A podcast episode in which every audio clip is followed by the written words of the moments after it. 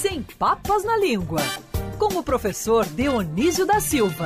Oferecimento Dr. Roberto Guida, cardiologista e clínico geral. Cuide da sua saúde. CRM 52494629. Ligue 24309063. Professor Dionísio, bom dia para você, tudo bem? Bom dia, querido Rodolfo. Bom dia, Agatha, bom querida. Dia. Bom dia, ouvintes. Tudo em paz. Professor, você traz hoje palavras como, por exemplo, cientista, tão falada nos últimos tempos, né? Para se acreditar na ciência, no cientista e por aí vai. Vamos começar então pela palavra cientista, professor. Vem de onde? Vem do latim também?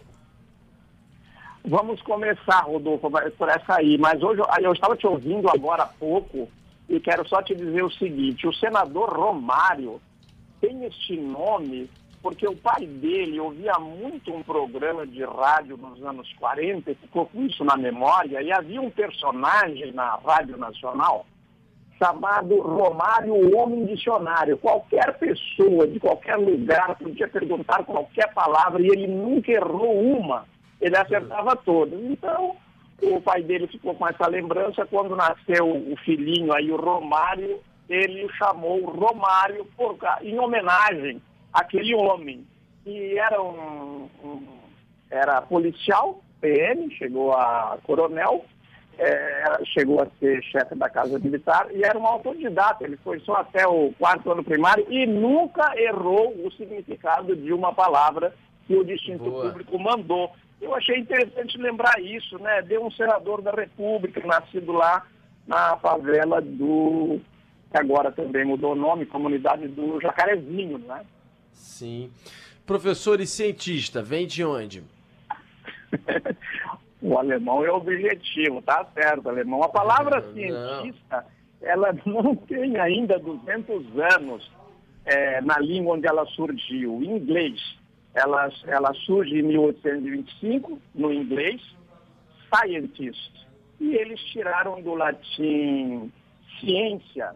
E como ciência em latim se escreve com S inicial, é, scientist também é com S inicial, o francês scientist também é com S inicial, é, o italiano também, mas no português não, é cientista. Essa, esse primeiro registro, é, Rodolfo, da palavra cientista hoje, tão em moda, não é? Eu acho, aliás, que exageradamente em moda e se fala assim, os cientistas, como se fossem todos unidos, todos pensassem a mesma coisa sobre aquilo que não é verdade. A ciência é um reinado de controvérsias e tem que ser assim.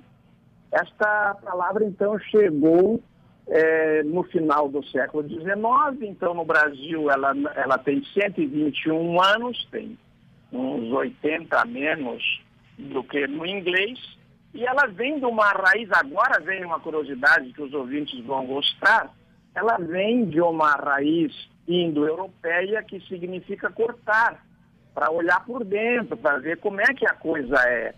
Uhum. Então, o caminho para isso foi primeiro o dente, depois a pedra, depois o pau, depois a faca. E a gente pergunta, mas não, mas não havia cientistas antes disso? Havia, né, Rodolfo? Galileu, é, Galileu Galilei e Newton tinham publicado suas obras sobre física já no século XVIII, entre os séculos XVII e XVIII, e o Newton, por exemplo, em latim, mas eram chamados de filósofos, eles tinham uhum. outros nomes. Assim como não havia médicos, né? Quer dizer, claro que havia médicos, mas eram conhecidos por outros nomes. E, então é isso. Mas a, concluindo aqui, a, a, raiz remota é cortar, olhar por dentro. Você pode ver, Rodolfo, agora concluindo de vez essa pequena intervenção, para não ficar o solilóquio, lá no paraíso a árvore do conhecimento é chamada também a árvore do bem e do mal e é proibido mexer nela. O conhecimento traz a morte. Nós vimos que com o tempo, na ciência, o conhecimento é, serve para você preservar a vida, não é?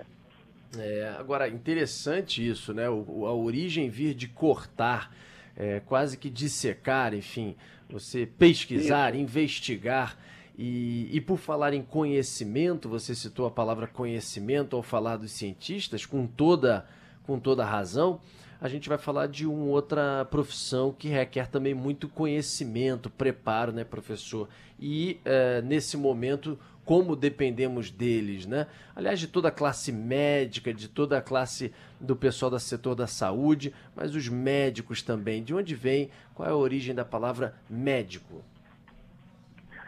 Rodolfo, pois é, é médico vem do latim médicos, mas tem uma raiz também que é medeor, que é cuidar, o significado de médico é cuidar, e nem sempre esta profissão foi designada assim.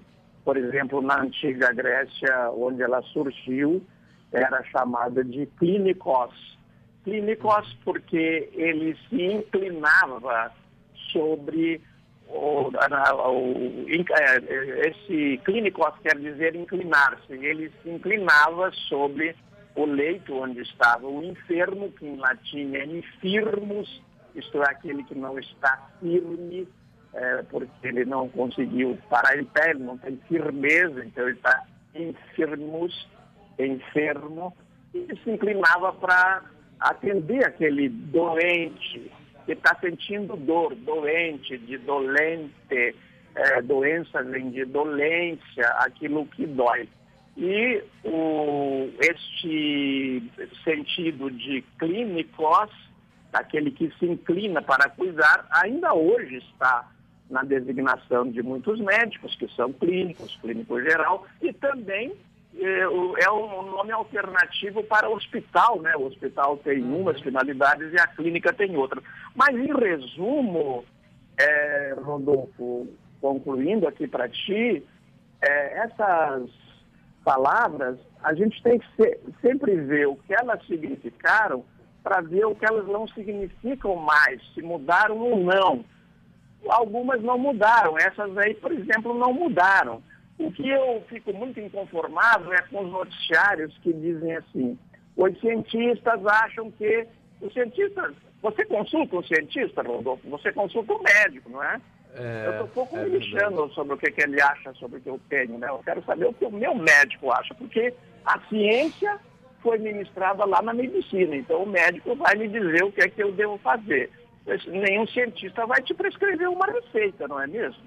É, a ciência ela comprova, né? Ela estuda e comprova através de estudos, enfim, com metodologia isso. e padrões internacionais. O médico ele estuda isso, ele aprende com isso e através disso, embasado nisso, ele prescreve, ele consulta, enfim, como disse o professor Dionísio, ele aponta ali com o paciente, né?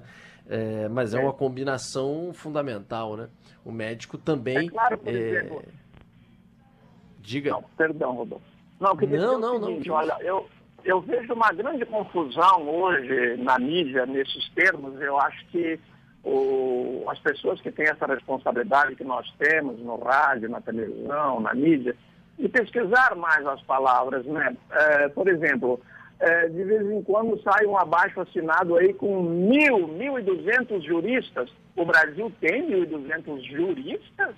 Eu sei que ele tem milhares de advogados, milhões de pessoas que fizeram curso de direito, mas eles são juristas? Eles não são. Quer dizer, quem fez filosofia não se torna filósofo por causa disso, e quem fez direito não se torna jurista.